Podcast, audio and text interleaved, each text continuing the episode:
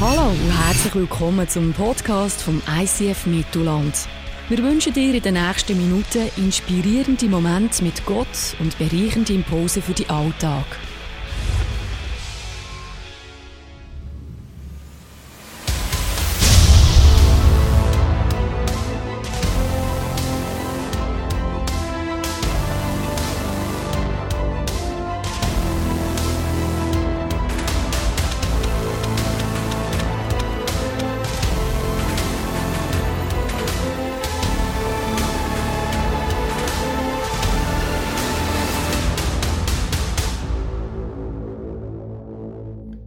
Herzlich willkommen von meiner Seite. Es ist richtig, du siehst richtig. Jawohl, ich war gestern beim Coiffeur. Und ich sage euch, ich gehe so unglaublich gern zu meinem Coiffeur. Und ich werde dir sagen, wenn immer du zwischen eine kleine Minderwertigkeit hast in deinem Leben, musst du zu meinem Coiffeur. Weil immer, wenn ich bei ihm im Stuhl sitze, habe ich das Gefühl, ich bin der Größte. Ich bin der Hero. Er sagt mir, hey, du siehst super aus, du bist der geilste Pfarrer, den ich je kennengelernt habe. Und deine Haare, du andere wünschten sich, sie hätten so schön grau, glitzerige Haare. Nein, darfst ja nicht färben, Simon, sonst darfst du nicht mehr zu mir zum Coiffeur kommen. Nein, du siehst super aus. Und wir diskutieren und machen, du. Und äh, logischerweise, wir haben die gleichen Hobby. Er ist ein Italo, oder? Er fährt Alfa Romeo. Ich bin kein Italo, habe eine italienische Frau geheiratet. Nein, ist äh, mehr Spass. Äh, und wir gehen in die gleichen Kleiderläden. Du siehst immer, wenn ich bei ihm war, bin ich so richtig Italo infiltriert. Und ich sage dir, gestern bin ich so auf dem Stuhl gehockt. Und dann plötzlich sagt er, Hey Simon, letztes Mal, wo du da bist, hast du mir eine Gehirnwäsche verpasst. Achtung, alle Sektenexperten, die jetzt den Podcast hören, es ist mehr ein Witz, oder? Es ist humorvoll gemeint. Aber er hat gesagt, du hast mir eine Gehirnwäsche verpasst. Ich gesagt, ja, warum denn? Ja, weisst noch, Simon, das letzte Mal haben wir doch eine tiefe Diskussion gehabt schon lange her. Du weißt schon, mit was für einem Busch ich gekommen bin.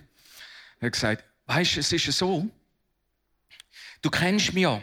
Weißt du, ich war eher so auf der Linie Kosmos und positive und negative Energien und so äh, mystische Ritual und so ein Magie und so weiter angehaucht gsi. Und da hast du mir etwas gesagt, du. Ich gesagt, ja, nein, was habe ich gesagt? gesagt? Du hast mir gesagt, du musst nicht die Angestellten anbeten. Irgendwelche Geister. Du musst den Chef anbeten. Dort ist am meisten Power. Wenn du die Wahl hast, mit dem Chef zusammen zu sein, oder mit den Angestellten, die nichts zu sagen haben, irgendwelche spirituelle Macht und Geister. Ja, was wählst du denn? Ich würde den Chef wählen. Der hat gesagt, hey Simon, Du glaubst da nicht. Aber da habe ich gemacht, ich bete jetzt nur noch Gott selber an. Ich bete im Auto, wenn er neben mir, äh, ist wie wenn er neben mir hockt. Ich tue jeden Abend Vater unser beten. Und ich merke, wie sich in mir alles anfängt verändern. Denkt, wow, extrem krass. Und ist es manchmal nicht so, dass ein externe, außenstehende Person braucht. Oftmals irgendein Nobody, wo dir etwas sagen kann, wo in dir etwas auslöst, dass wenn es deine Frau, deine Partnerin, dein Mann, deine Freundin, dein bester Freund gesagt hat, überhaupt nichts ausgelöst hat. Aber manchmal gibt es gibt es, dass eine außenstehende Person bei dir etwas auslöst, wo andere nicht auslösen können, weil du nicht los bist. Und genau das ist auch das Wesen der alttestamentlichen Propheten zur Zeit vor Christus. Oft hat Gott aus dem Volk Israel eine Person ausgewählt um in einer Einzelperson oder in einem König oder in einer ganzen Regierung oder in einem ganzen Volk etwas zu sagen, uns auf etwas aufmerksam zu machen, wo man von jemand anderem her gar nicht würde herlassen. Und selbst dann, manchmal lässt man und manchmal nicht. Und das war auch die Aufgabe vom Prophet Obadiah. Ich weiss nicht einmal, ja, wie man das ausspricht. Wenn jemand Hebräisch hat, komm nachher auf mich zu. Er war ein absoluter Nobody und soll jetzt Volk Israel auf etwas aufmerksam machen. Und ganz ehrlich gesagt, es ist das absolut kürzeste Buch der Propheten. Und wir haben heute die Premiere im ICF Mittelland. Das erste Mal lesen wir in der Celebration ein ganzes Buch. Es hat 21 Vers. Also, wenn die Bibel nicht liest, kannst du sagen, heute habe ich wieder mal ein ganzes Buch gelesen. Wir hören drei. Dies ist es, was Obadja geschaut hat. So spricht Gott der Herr über Edom. Wir haben vom Herrn eine Botschaft gehört. Ein Bote ist unter die Heiden gesandt. Wohlauf, lasst uns wieder Edom streiten. Siehe, ich habe dich gering gemacht und sehr verachtet unter den Völkern. Der Hochmut deines Herzens hat dich betrogen, weil du in den Felsenklüften wohnst, in deinen hohen Schlössern, und du sprichst in deinem Herzen, wer will mich zu Boden stoßen? Wenn du auch in die Höhe führest wie ein Adler und machtest dein Nest zwischen den Sternen, dennoch will ich dich von dort herunterstürzen, spricht der Herr. Wenn Diebe oder Räuber nachts über dich kommen, wie sollst du dann zunichte werden? Ja, sie sollen stehlen, bis sie genug haben. Und wenn die Weinleser über dich kommen, so sollen sie dir keine Nachlese übrig lassen. Wie sollen sie Esau durchsuchen und seine Schätze aufspüren? Alle deine Bundesgenossen werden dich zum Lande hinausstoßen. Die Leute, auf die du deinen Trost setzt, werden dich betrügen und überwältigen die dein Brot essen, werden dich verraten, ehe du es merken wirst. Was gilt's, spricht der Herr, ich will zur selben Zeit die Weisen in Edom zunichte machen und die Klugheit auf dem Gebirge Esau. Auch deine starken Theman sollen verzagen, auf dass alle auf dem Gebirge Esau ausgerottet werden durch Morden. Um des Frevels willen an deinem Bruder Jakob begangen, sollst du zu Schanden werden und für immer ausgerottet sein zu der Zeit, als du dabei standest und sahst, wie Fremde sein Heer gefangen wegführten und Ausländer zu seinen Toren einzogen und über Jerusalem das Los warfen, da warst auch du wie einer von ihnen. Du sollst nicht mehr herabsehen auf deinen Bruder zur Zeit seines Elends, und sollst dich nicht freuen über die Söhne Juda zur Zeit ihres Jammers, und sollst mit deinem Mund nicht so stolz reden zur Zeit ihrer Angst. Du sollst nicht zum Tor meines Volks einziehen zur Zeit seines Jammers, du sollst nicht herabsehen auf sein Unglück zur Zeit seines Jammers, du sollst nicht nach seinem Gut greifen zur Zeit seines Jammers, du sollst nicht stehen an den Fluchtwegen, um seine Entronnenen zu morden, du sollst seine übriggebliebenen nicht verraten zur Zeit der Angst. Denn der Tag des Herrn ist nahe über alle Heiden. Wie du getan hast, soll dir wieder geschehen, und wie du verdient hast, so soll es auf deinen Kopf kommen. Denn wie ihr auf meinem heiligen Berge getrunken habt, so sollen alle Heiden täglich trinken. Ja, sie sollen saufen und ausschlürfen und sollen sein, als wären sie nie gewesen. Aber auf dem Berge Zion werden Gerettete sein, und er soll heilig sein, und das Haus Jakob soll seine Besitzer besitzen. Und das Haus Jakob soll ein Feuer werden, und das Haus Josef eine Flamme, aber das Haus Esau Stroh, das werden sie anzünden und verzehren, so dass vom Hause Esau nichts übrig bleibt, denn der Herr hat's geredet. Und sie werden das Südland, das Gebirge Esaus besitzen, und das Hügelland, das Land der Philister. Ja, sie werden das Gefilde Ephraims und das Gefilde Samarias besitzen, und Benjamin, das Gebirge Gilead.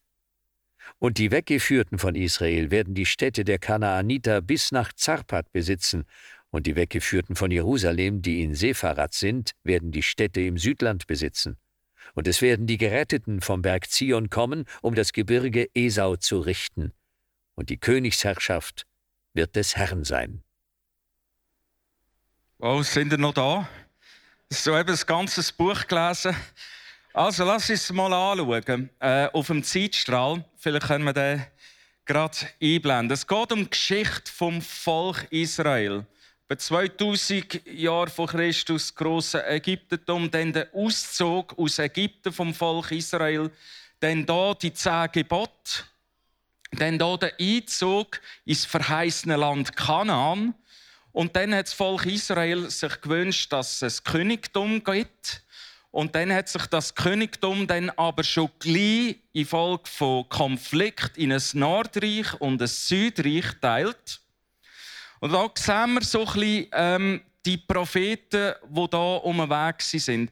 Wichtig ist, das Nordreich ist bereits 722 vor Christus gefallen und ähm, deportiert worden von den Assyrern. Und das Südreich hat sich noch etwas länger haben. Und der Obadiah, der hat da im Südreich so etwa 580 vor Christus gelebt, wo das Südreich von Israel enorm bedrängt worden vom babylonischen äh, Grossreich. Freunde, was wissen wir vom Obadiah? Nicht. Also ich, ich, predige jetzt eine halbe Stunde über jemanden, wo man nichts weiß. Was man weiß, ist sein Name. Das tönt doch schon mal gut. Der Jahwe dient, der Gott dient. Und das Zweite, wo man fast gesichert weiß, ist, dass er ein Südreich-Prophet war. Und ab jetzt, liebe Freunde, müssen wir uns irgendwie mit dem Text beschäftigen, selber, weil man sonst nicht viel von ihm weiß. Ganz kurz zur Struktur von dem Buch. Die ersten 14 Vers, vielleicht hast du es gemerkt, da wird irgendein Gericht abgewettert über Edom. Und dann der zweite Teil, da geht es um den Tag des Herrn, was auch immer das ist. Tag des Herrn ist in der Regel irgendetwas Spezielles, wo Gott eingreift im alttestamentlichen Verständnis. Gut, um was geht es? Es geht um Edom. Wer oder was ist Edom? Edom ist eine Stadt. Ich habe euch ein paar Bilder mitgebracht. Ja, genau, vielleicht da noch eine Karte. Da hast du noch eine Karte so über Israel. Da ist Edom da ist Juda, das Südreich. Und da hat der Obadiah, der hat seine Botschaft da an Edom gerichtet. Das siehst du. Und du siehst, wie das babylonische Grossreich da überdrückt, oder? Als Meer her. Macht Sinn. Gut. Also, äh, schauen wir die Stadt Edom ganz kurz an, dass du das Bild hast davon. Das ist in der Bergen. Das war eine Gebirgsstadt. Die war wie eine, eine geballte Festung an den Hängen. Da sieht man noch Ausgrabungen. Denn Edom heute, wie es aussieht, so, man sieht so schön, also man ist so schön am Hügel auf der sicheren Seite und kann schauen, was da im Tal unten äh, so geht. Edom ist übrigens bis heute bekannt. Ich habe euch noch etwas mitgebracht. Es gibt Edom-Wein für einfach die, wo äh, mal so Flaschen posten Und es gibt für alle Frauen eine Edom Kosmetiklinie. Aber das ist nicht das Thema heute, ähm, sondern wir gehen zurück zu unserem Prophet ähm, Obadiah. Was ist jetzt, äh, was ist jetzt der Punkt und was ist seine Botschaft? Der Obadiah prangert zwei Sachen an. Und zwar bei dem Volk Edom. Das erste, wir lesen, du, Edom, bildest dir ein, du seist unbesiegbar, weil du in Felsklüften wohnst, wie wir gesehen haben, auf unzugänglicher Höhe. Das zweite, ein Auszug, weidet euch nicht am Unglück eurer Brüder, seht nicht schadenfroh ihrem Untergang zu. Das ist die ganze Zusammenfassung von diesen 21 Vers. Ich habe sie euch mitgebracht. Das ist das Thema. Ja, ähm, genau. Genau. Danke vielmals. Das Thema ist erstens Überheblichkeit, Stolz. Bildet euch nicht ein. Und das zweite Thema, oh oh, Schadenfreude. Das ist ja etwas, was uns Christen gar nicht angeht. Da sind wir ja schon ziemlich drüber in unserem Alltag. Gut, also Edom als Nachbarvolk vom Südreich von Israel schaut quasi mit Überheblichkeit aufs Volk Israel oben ab und genießt die Schadenfreude, weil da kurz vor der Einnahme und der Deportation durch das grossbabylonische Reich liegt. Und sie schauen so, schauen zu, ein bisschen beurteilen, sagen, ja, ist ja logisch, so wie die da gemacht haben, ein bisschen beurteilen, oder sagen, ja, äh, weshalb, wieso und warum jetzt da so gekommen ist. Sie haben so, vielleicht kennst du da ihre eigenen Weisheiten, wie das jetzt etwas eben so gekommen ist, wie es gekommen ist. Kennst du das? Nicht ganz fremd. Gut. Und die Frage ist jetzt, warum reagiert Edom so? Warum ist das der Charakter der Einwohner dieser Stadt? Da ein kleiner Abstecher in die Völkergeschichte, woher die beiden Volksstämme überhaupt kommen, Edom, die Stadt Edom, und Juda, Südreich von Israel. Das ist ja noch spannend, oder? Also das sind ja zwei Zwillingsbrüder äh, Jakob und Esau. Und ähm, der Esau ist der Erstgeborene vom Zwilling der Jakob, der Zweitgeborene. Und das war wichtig bei Zwilling, weil das Erstgeburtsrecht gilt etwas äh, in Israel. Darum schaut man ganz genau, wer da zuerst rauskommt bei Zwilling. Oder? Das war der Esau. Und was war jetzt der Punkt? Er hat das Erstgeburtsrecht gehabt und das war üblich, dass der Vater ihm das Sagen gibt für die nächste Generation.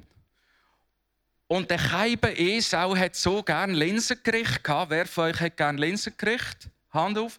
Genau, er war ein Linsengericht-Liebhaber und hat durch, ähm, ja, wie soll ich sagen, hat sein, das Sagen vom Erstgeburtsrecht durchs Fressen auf Deutsch gesagt, vom einem Linsengericht verwirkt.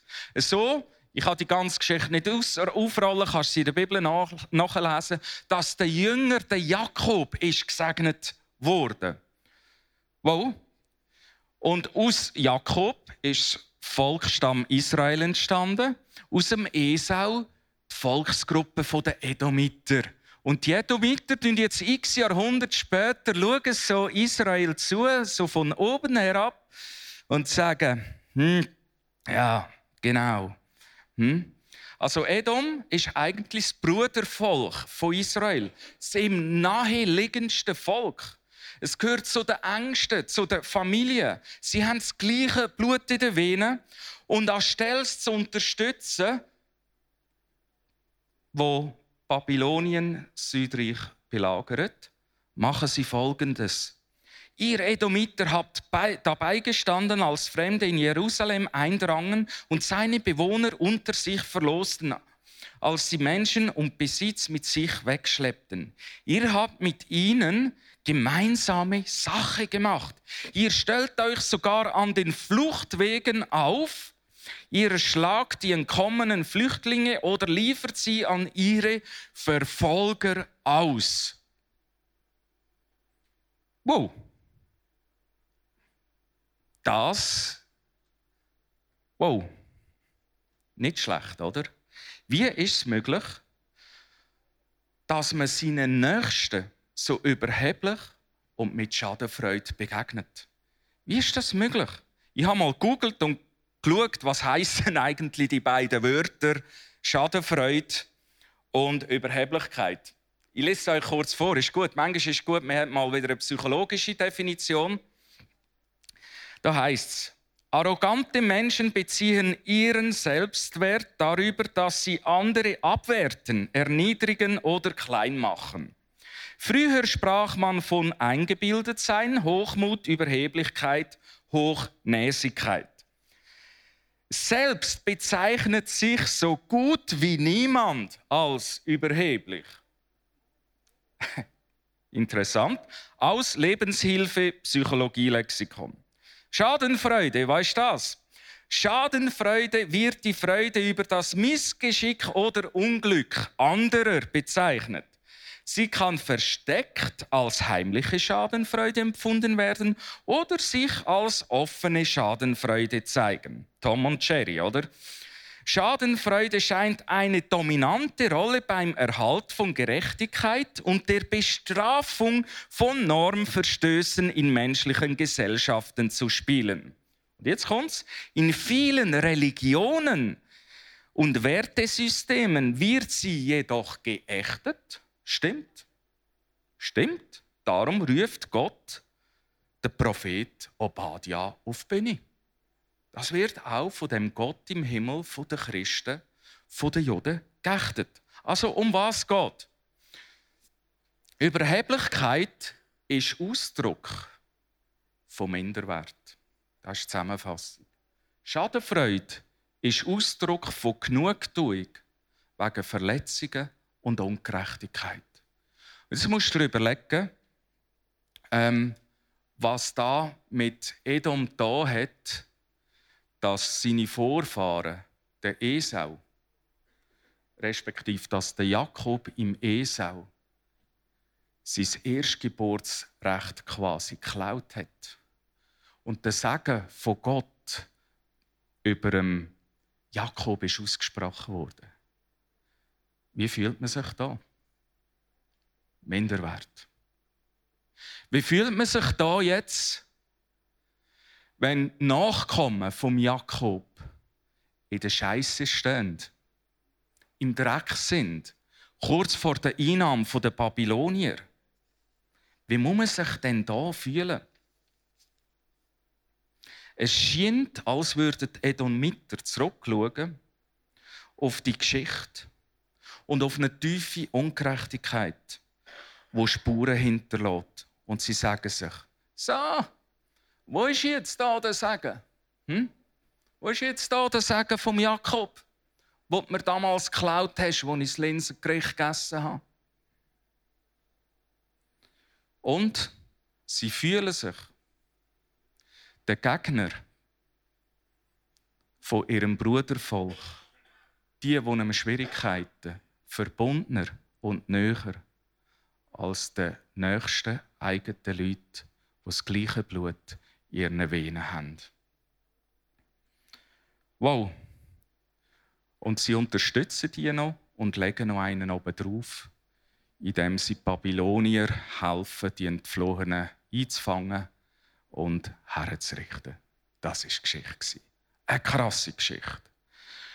Und das scheint Gottes Wesen anscheinend so laufen, dass er den Prophet Obadja aufs Trapet, auf, auf die Bühne, auf die Weltbühne ruft, um das aufzudecken und zu sagen, da geht gar nicht. Da bricht mir das Herz. Das ist nicht mein Wesen. Ich bin anders. Klar, der Obadja ist seit zweieinhalbtausend Jahren tot. Aber das Thema Überheblichkeit und Schadenfreude hat sich bis in die heutige Zeit sehr gut gehalten. Auch wenn das Lexikon von der Psychologie sagt, dass kaum je jemand von sich behaupten würde, dass er diese Eigenschaften hat. Ich mag mich erinnern, Fabiola, die hat mich wegen einer geschäftlichen Angelegenheit die letzten Monate dermaßen verrückt gemacht und geärgert über eine Situation, wo ich gemerkt habe, das ist jetzt so inkompetent, so schlecht gemanagt, dass ich fast ausgeflippt bin. Über zwei Monate lang, immer wieder fast ausgeflippt. Und weißt du, was habe ich gemerkt?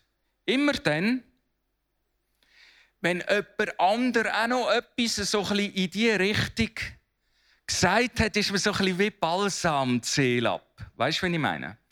Uh, es hat so ein bisschen gut da. Ein bisschen Genugtuung, ein bisschen Schadenfreude. Oh, mh, hm, jetzt, das, das, das rutscht gut ab jetzt, oder? Es ist gut, dass der und dieser und dieser da und jener auch noch so sagt. Der Punkt ist, es hat nicht lang Es ist jeden Tag wieder das Gleiche. Fabiola ist mir nicht nöch. Aber wie ist es denn bei unseren Nächsten? Weißt wenn wir daheim diskutieren über andere Christen, über unsere Familienmitglieder, über unsere Verwandten, über unsere Leute, vielleicht in, in, in meinem Büro, in meinem Ministry, in meinem Arbeitszweig, in meiner Small Group, und so ein bisschen deine Weisheiten teilst mit anderen, was man müsste und sollte und was diesen eben hat sollen machen und wegen dem eben jetzt sich selber in die Scheisse geritten hat. Spürst, spürst du ein bisschen den Groove? Das sind die Nächsten. Die Frage ist, was ist die Antwort von Gott auf das? Was ist die Antwort von Gott? Schauen wir nochmal nach beim Obadia. Im Obadia 15.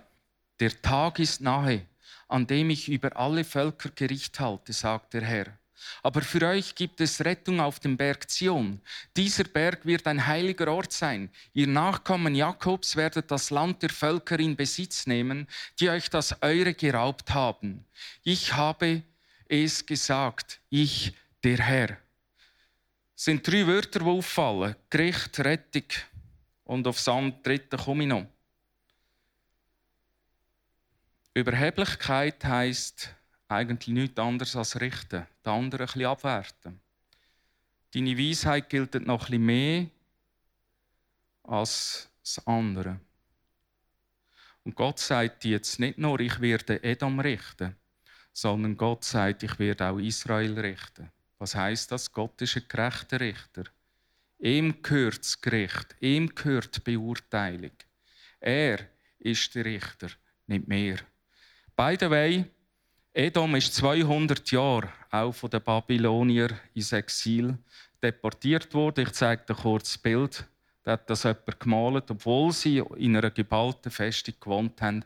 Also ihre Weisheit, warum das halt bei Israel so gekommen ist, was der ja nicht passieren würde, hat Edom gleich darauf selber müssen erleben. Aber das ist nicht die Essenz dieser Botschaft sondern es heißt da in dem Text, dass die Rettung vom Berg Zion kommt. Das war der Hausberg vom Volk Israel. Und wie kommt jetzt die Rettung? Schauen wir doch ganz kurz an, wie die Rettung aussieht. Ich habe hier den Berg Zion gemalt. Drei Sachen sind in dem Text am Schluss. Erstens, Gott ist mein Richter. Du musst nicht andere richten. Gott ist mein Richter und ist auch der Richter vom anderen. Aber du musst auch wissen, dass Gott dein Retter ist und mein Retter. Und du musst auch wissen, dass Gott mich wiederherstellt. Für Minderwertigkeit äh, durch Situationen und Verletzungen, äh, die ich erlebt habe. Gehen wir weiter zum nächsten Bild. Und jetzt heißt auf dem Berg Zion kommt ein Retter. Und die Frage ist jetzt, was sagt denn eigentlich der Retter zu dem ganzen Thema? Weil die Juden haben die Rettung auf Jesus bezogen. Sie haben geglaubt, dass die Rettung Jesus wird sein. Und dass Jesus sie wird erlösen vor all dem Seich, wo sie drinstecken. Schauen wir dann mal an, was der Jesus wo da soll auf dem Mount Zion der Retter sein von dieser Welt. Was der sagt. Diejenigen jedoch, die sich über die anderen stellen, werden gedemütigt werden und die, die demütig sind, werden erhöht. Und der Petrus, ein Freund von Jesus, wo die erste Kirche gegründet hat, leitet noch nach und sagt: Gott widersetzt sich den Überheblichen, aber denen, die gering von sich denken, wendet er seine Liebe zu. Gut, jetzt wissen wir einfach mal von Jesus, von dem Retter, was wir nicht tun sollen. Jetzt ist vielleicht noch die Frage, was sollen wir denn tun? Es heißt folgendes, und das ist der Schlüssel. Im Matthäus 11, 29, Nehmt mein Joch auf euch und lernt von mir. Lernt von mir, wenn es ums Thema Überheblichkeit und Schadenfreude geht. Denn ich bin gütig und von Herzen demütig. Demut ist der Schlüssel. Gehen wir zurück zu unserer Skizze, wo ich so stolz bin drauf. Okay. Schau mal. Es gibt ein Problem. Schadenfreude ist eine kurzfristige Genugtuung, die eine Verletzung von dir soll wiederherstellen. Aber weißt was? Es ist wie ein Löchersieb. Es hat einfach nie lang. Jesus sagt, komm auf den Berg, auf Zion nur, komm zu mir und lehr von mir. Und der Schlüssel ist, ich bin dein Retter. Ich bin dein Löser. Bring's da. Bring's da. Ich bin der, der dich wird wiederherstellen. Ich bin's. Du musst nicht direkt über.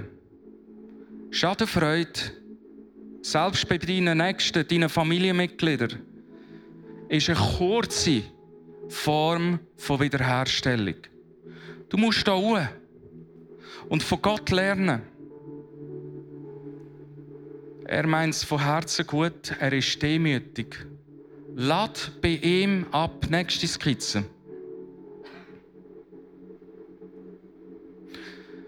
Du kannst drei Sachen machen, wie das geht. Erstens, mach ein Commitment. Die eine Kollegin von mir, hat gesagt, hey, ich habe jemanden in meinem Umfeld, der mich so aufregt. Ich muss immer an den Doppel denken. Immer wieder kommt mir der in den Sinn. Der ist so inkompetent und kann nichts. Und mir sagt mir, ich habe gemerkt, ich muss ein Commitment machen mit meinem Mann. Dass ich mich über den nicht mehr habe und nicht mehr schadenfreudig bin, wenn etwas schief geht. Ich tue es hier weil Gott ist mein Richter und auch der Richter von dem, der dich nervt. Und er ist auch mein Retter. Das nächste Bild. Du musst es dort abgeben Gott. Und vergib uns unsere Schuld, wie auch wir vergeben unseren Schuldern. Gib's ab. Lass los. Und erst dann kommst du wieder oben runter. Und dann vertrau Gott, dass er deine Wiederherstellung ist. Nicht zu richten und mit deiner Weisheit, wenn es anderen ein bisschen dreckiger geht, als dort, wo du eh das Gefühl hast, es ist ein Aff. Ähm, sondern vertrau Gott, dass er dich wiederherstellt. Und weißt du was? Gilt auch für einen anderen. Weißt Gott kann auch den anderen wiederherstellen. Und das ist Botschaft. Das ist Botschaft von dem absoluten Nobody Obadiah. Vielleicht hat er wegen dem in die Bibel gefunden, weil die anderen das Thema nicht so scharf bringen. Es sind 21 Versli, aber es ist aktueller denn je. Lass uns zusammen aufstehen und beten. Ich werde dir eine Frage stellen was macht mich eigentlich minderwertig? Dass ich andere abwerte. Was ist es denn eigentlich? Dass du andere ein bisschen kritisieren musst. Was macht dich minderwertig, dass du das machen musst? Bring das Gott, wenn das einen Namen hat. Und das Zweite, was hat dich eigentlich verletzt? wie der Edomiter und Esau, dass du Schadenfreude empfindest, vielleicht sogar bei deinen Nächsten. Sogar, dass du dich denen, die dir vom Blut her nahe sind, dass du eigentlich dich denen verbundener fühlst, wo denen das Leben schwer machen, wo dir eigentlich nahe sind und noch genug findest. Das war die Situation damals in Edom. Die Frage ist, Wo ist Edom? In uns selber. Und die Frage ist, hast du den Mut, die drei Schritte zu machen? Ein Commitment, loslassen und Gott vertrauen, dass er sowohl dein Retter und die Richter ist und deine Situation wiederherstellt. Vater im Himmel, ich danke dir von ganzem Herzen für die Botschaft von dem Nobody, Obadia. Ich danke dir, Vater im Himmel, dass du mit deinem Heiligen Geist zu uns redest und uns einladest, von dir zu lernen, demütig zu sein und bei dir loszulassen und abzuladen und dir zu vertrauen, dass du es gut machst. Amen.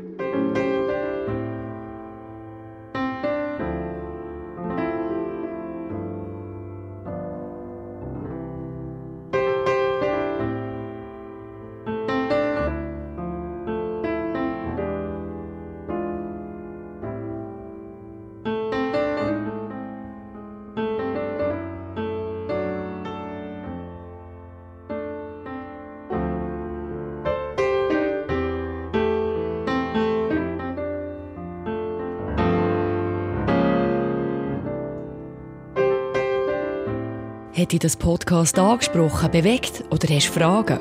Wir freuen uns auf deine Geschichte. Schreib uns auf info at icf-mittelland.ch.